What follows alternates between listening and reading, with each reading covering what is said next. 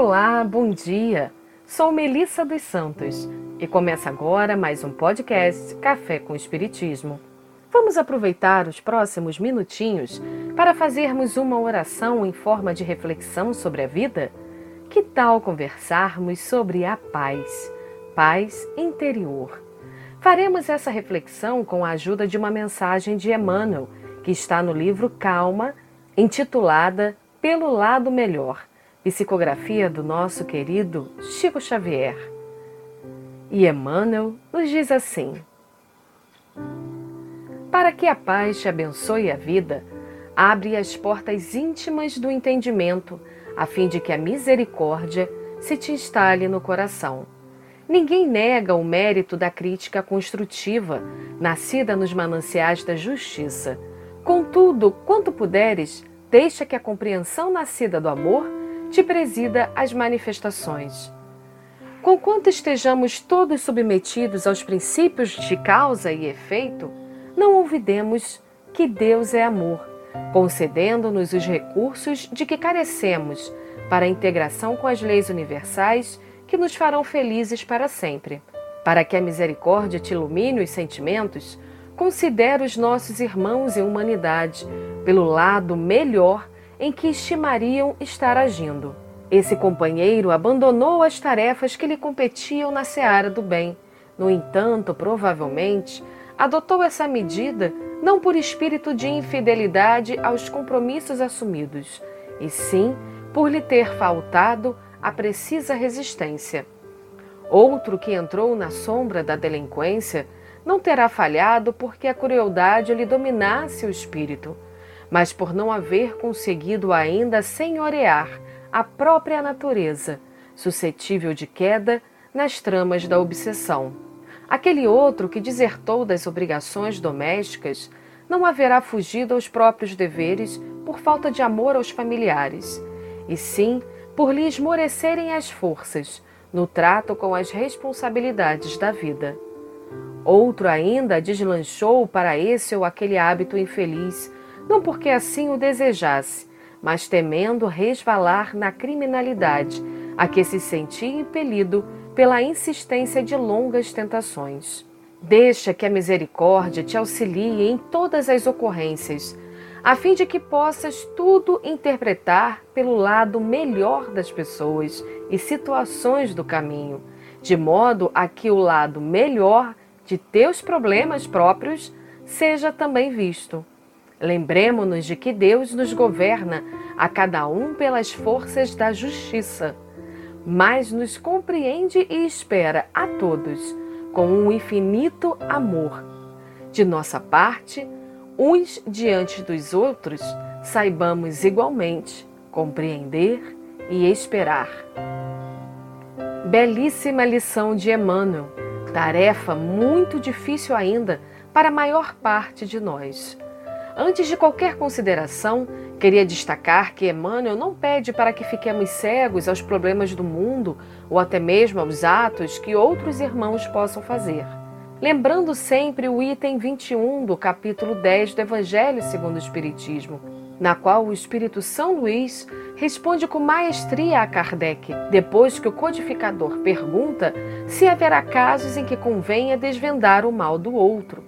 E São Luís diz que se as imperfeições de uma pessoa só prejudicam a ela, nenhuma utilidade tem divulgá-la. Mas se podem acarretar prejuízos a terceiros, deve-se atender de preferência ao interesse do maior número. E ainda adverte dizendo que em algumas circunstâncias desmascarar a hipocrisia e a mentira pode constituir um dever.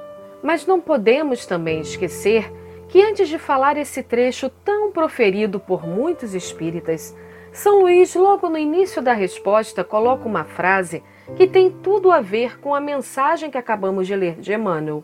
Ele diz que a questão é delicada e que para resolvê-la necessário se torna apelar para a caridade bem compreendida. O que nos remete ao livro dos Espíritos, Questão 886, quando entendemos o conceito de caridade como Jesus. Benevolência para com todos indulgência para as imperfeições dos outros e perdão das ofensas. E é sobre esse aspecto que Emmanuel vem nos convocar nessa mensagem. Convocar porque, como eu disse lá no começo, a tarefa ainda é difícil para muitos de nós. Somos ensinados desde crianças, pela cultura em que vivemos, a julgar, apontar, a classificar uma pessoa como boa ou má, sem levar em consideração toda a complexibilidade de cada caso. O que Emmanuel nos chama a atenção nesse texto é que todos nós estamos em caminhada, temos as nossas recaídas nas trevas, mas viemos do mesmo Pai de amor. O que hoje nos choca no irmão, poderemos ter cometido em outros tempos, em outras vidas. Por isso, o que Emmanuel nos pede é caridade. E o que isso tem a ver com a paz? Você agora pode estar se perguntando. A mensagem não era sobre paz? E estamos falando de caridade com o outro? Porque só através do exercício da caridade para com o outro, no sentido também que Emmanuel nos trouxe, de sempre buscar pelo lado melhor, é que encontraremos a nossa paz e a paz que tanto queremos. Vamos experimentar isso a partir de hoje?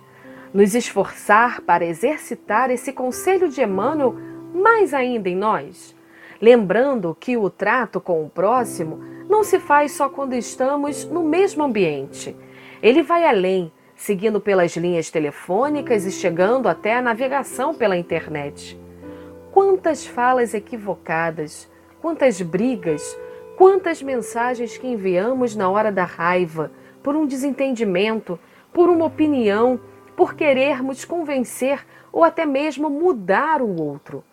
Quantas mensagens dessas nos tiraram ou tiram a paz? Todo sentimento que temos para com o outro circula primeiro em nós. O rancor, a raiva, qualquer energia negativa que endereçamos ao outro passa por nós primeiro. Agora pense: quantas dessas falas, dessas mensagens raivosas poderiam ter sido evitadas se tivéssemos tido caridade, se tivéssemos buscado pelo melhor lado, se tivéssemos respirado antes de responder. E quanta paz interior já poderíamos ter conseguido, como disse Emmanuel, se abríssemos as portas íntimas do entendimento, a fim de que a misericórdia se instalasse em nosso coração. Lembremos-nos de que Deus nos governa a cada um pelas forças da justiça, mas nos compreendendo e esperando a todos com um infinito amor. De nossa parte, uns diante dos outros, saibamos igualmente compreender e esperar. Finalizou assim Emmanuel essa mensagem. Que todos nós tenhamos essa compreensão e espera do tempo do outro recordando também dos nossos mentores espirituais e nossos anjos guardiões, que conhecem nossas falhas e mesmo assim nos abraçam, zelam, compreendem e auxiliam. Que possamos nos vigiar para conseguirmos doses diárias de paz interior. Que assim possa ser. E até o próximo podcast Café com Espiritismo.